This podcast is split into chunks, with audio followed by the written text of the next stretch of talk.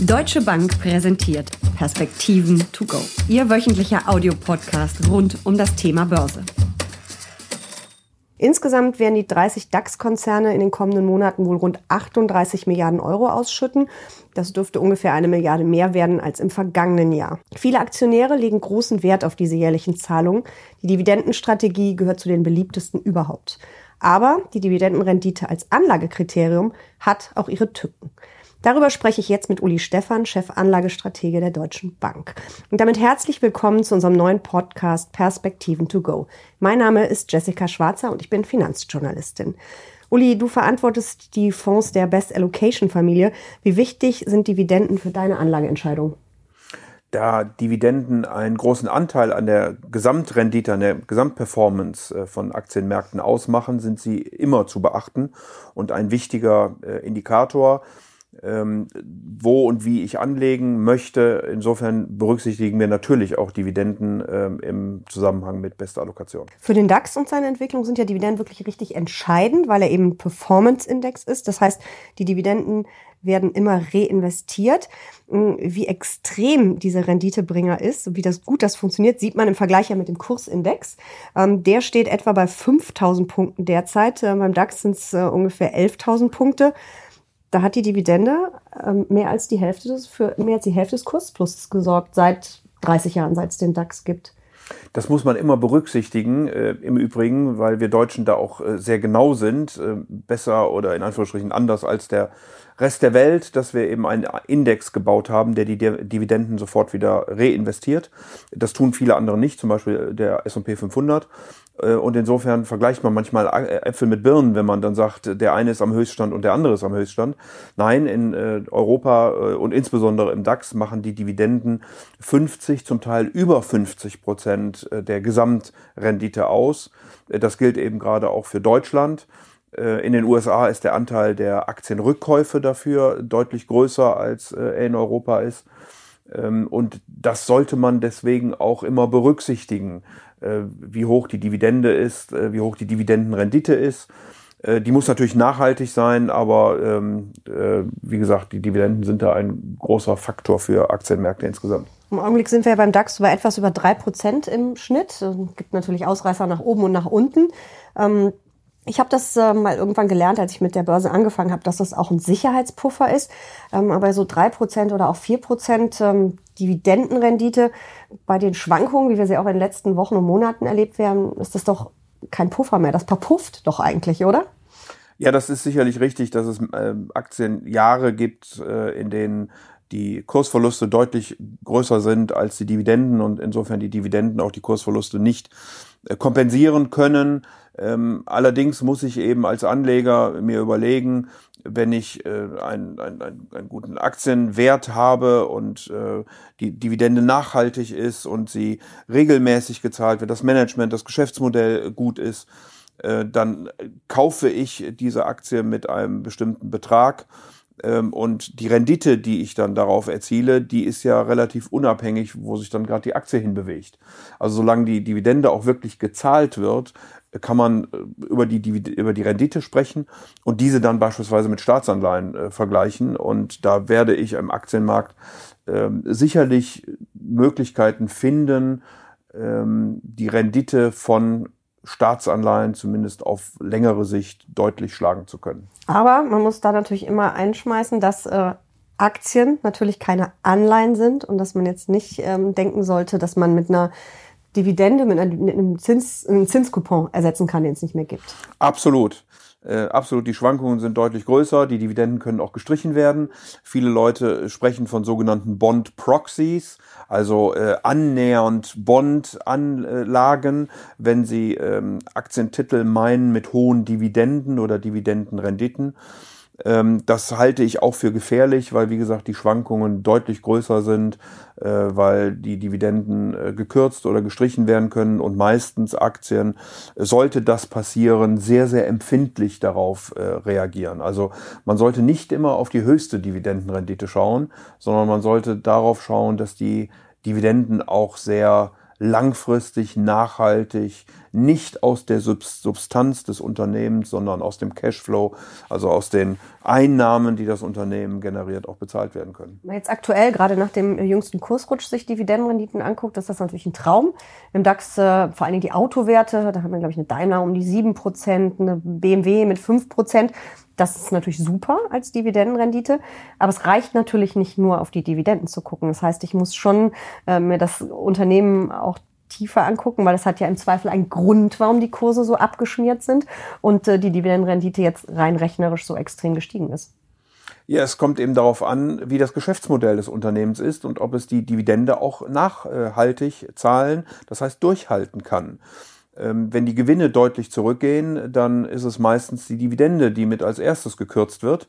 Und insofern ähm, hat das, wie gesagt, dann gravierende Auswirkungen. Dann geht nicht nur der Kurs zurück, äh, sondern dann schmälert auch oder ist die Dividende auch deutlich äh, geschmälert. Und insofern, nochmal, ist es wichtig, nicht auf die höchste Dividende zu gucken, sondern auf äh, die nachhaltigste. Und gerade im Beispiel Automobile muss man eben eine Vorstellung davon entwickeln, wo und wie äh, Automobilkonzerne auch in Zukunft ihr Geld verdienen mit einer etwas abschwächenden Konjunktur, mit der ganzen Diskussion um E-Mobilität, um selbstfahrende Autos.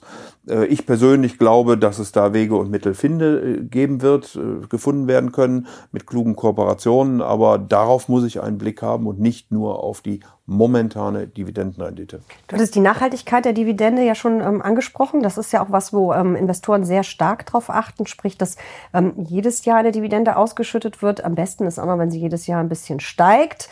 Äh, da gibt's ja diese All-Stars auch in den USA, die Dividenden, Dividendenadel quasi.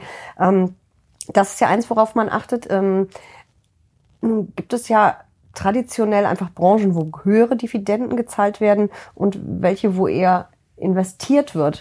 Ähm, da muss aber dann eine niedrige Dividende oder Dividendenrendite ja nicht gleich ein Ausschusskriterium sein, richtig? Nein, überhaupt gar nicht. Also ähm, natürlich gibt es viele Sektoren, ähm, die eben sehr schnell wachsen und wenn man sehr schnell wächst, dann versucht man das Geld nicht an den Anleger zurückzugeben, sondern im Unternehmen zu investieren, äh, um zukünftige Märkte zu erschließen mit Produkten oder Regionen, in denen man dann expandiert. Äh, insofern ist das äh, überhaupt nichts äh, Verwerfliches. Es ist nur ein Unterschied eben, den man hier eingeht. Wie gesagt, bei der Dividende ist es, ähm, versucht man berechenbarer zu sein, so man das denn überhaupt in Aktienmärkten sein kann. Und äh, es kommt, glaube ich, sehr darauf an zu sehen, äh, wie nachhaltig diese Renditen sind. Das Geschäftsmodell hatte ich schon gesagt. Auf der anderen Seite bei den äh, Wachstumswerten eben, wie sehr können sie dann noch wachsen? Was ist denn die nächste Innovation? Äh, und dort ist es dann in der Regel eher der Kursgewinn, äh, der hier die äh, Gesamtrendite treibt, ähm, wohingegen, wie gesagt, bei den Dividendentiteln sicherlich die Dividende einen ganz maßgeblichen Anteil daran hat. Wenn man jetzt irgendwann diese Dividendenpolitik sich anguckt und schaut, dass eben viele Unternehmen versuchen, da möglichst eine stabile Dividende zu zahlen, kann es ja trotzdem passieren, dass das Unternehmen mal in eine Krise gerät oder es zumindest nicht mehr ganz so gut läuft.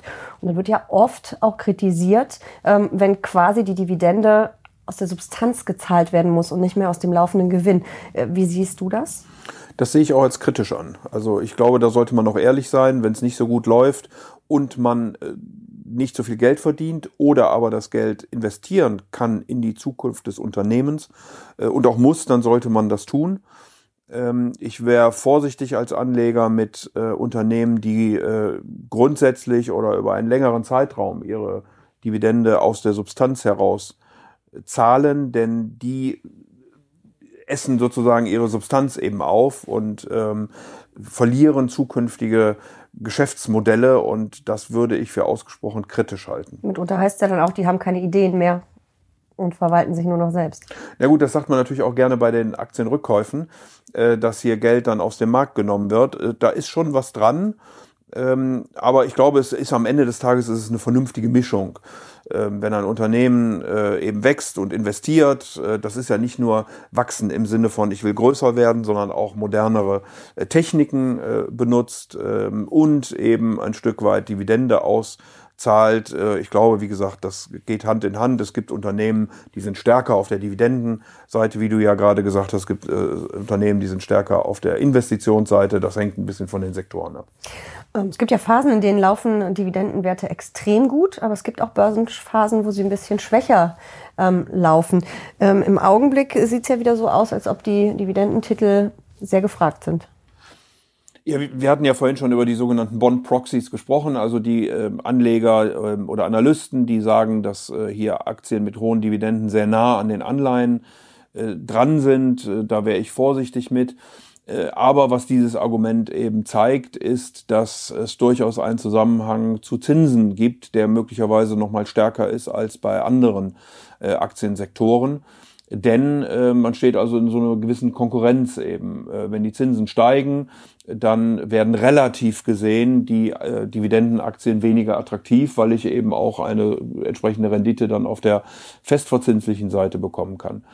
Ähm, und insofern ähm, jetzt nach den letzten Diskussionen, die wir auch über die Notenbanken haben, die Zinsen sind ja deutlich ein Stück zurückgelaufen, ist da Entspannung und das ist im Grunde genommen dann für Dividendentitel wiederum ein gutes äh, Zeichen, äh, die dann wieder begehrter werden, weil man eben dort eine du sagtest ja schon, drei bis vier Prozent in Europa Ren äh, Dividendenrendite bekommen kann. Das kriege ich mit, äh, sagen wir mal, sicheren Staatsanleihen nicht. Mhm. Ähm, man kann das ja logischerweise über Einzelwerte ähm, spielen, das Thema. Ich kann es natürlich über aktiv gemanagte Fonds spielen und ich kann es über ETFs, also Indexfonds spielen. Äh, was findest du da am cleversten? Also ich würde eher über Einzeltitel oder aktiv gemanagte Fonds gehen, weil man eben sehr intensiv darauf achten muss, wie nachhaltig Dividende gezahlt wird, ob es da Kürzungen gibt, wie die Gewinne äh, verlaufen im Vorfeld einer Kürzung, die Geschäftsmodelle. Ähm, und normalerweise werden Aktientitel, die dann äh, die Dividende kürzen, sehr stark abgestraft. Äh, da sind ETFs einfach, äh, passive Investments einfach weniger flexibel, weil sie natürlich in der Natur der Sache per Definition dann fest in einem Universum investieren. Und die sind natürlich auch träge, weil man natürlich den Index alle so ein, zwei, kann. drei Quartale überprüft und erst dann fliegt Korrekt. der Wert raus, ist aber abgestürzt. Korrekt. Mhm. Korrekt. Und gerade in diesen Zeiten, wo wir also doch durchaus die eine oder andere Verschiebung haben, auch in den Geschäftsmodellen, äh, Thema Digitalisierung, äh, würde ich eher aktiv mit den mit den Themen äh, umgehen. Wir sehen das auch jetzt wieder. Wir hatten Unternehmen, die äh, ihre Gewinnwarnungen herausgegeben haben oder Dividendenkürzungen und äh, meistens sind die Folgen dann dort verheerend, obwohl der Index insgesamt noch relativ ähm, ordentlich laufen kann. Trotz dieser Gefahren würdest du aber auch unterschreiben, dass Dividendenaktien in jedes Depot gehören, in jedes Aktiendepot? Ja, natürlich. Es ist eine Frage von Anlagehorizont, es ist eine Frage von Risikoprofil, aber ähm, Dividenden sind ein wichtiger Bestandteil im Aktienmarkt. Ähm, und äh, sie sind in der Regel etwas äh, konservativere Aktien als eben die Gewinn- äh, oder die, die Wachstumsaktien. Und insofern äh, würde ich auch immer einen bestimmten Anteil an Dividendentiteln in meinem äh, Portfolio halten wollen. Vielen Dank für diese Perspektiven to go. Sehr gern.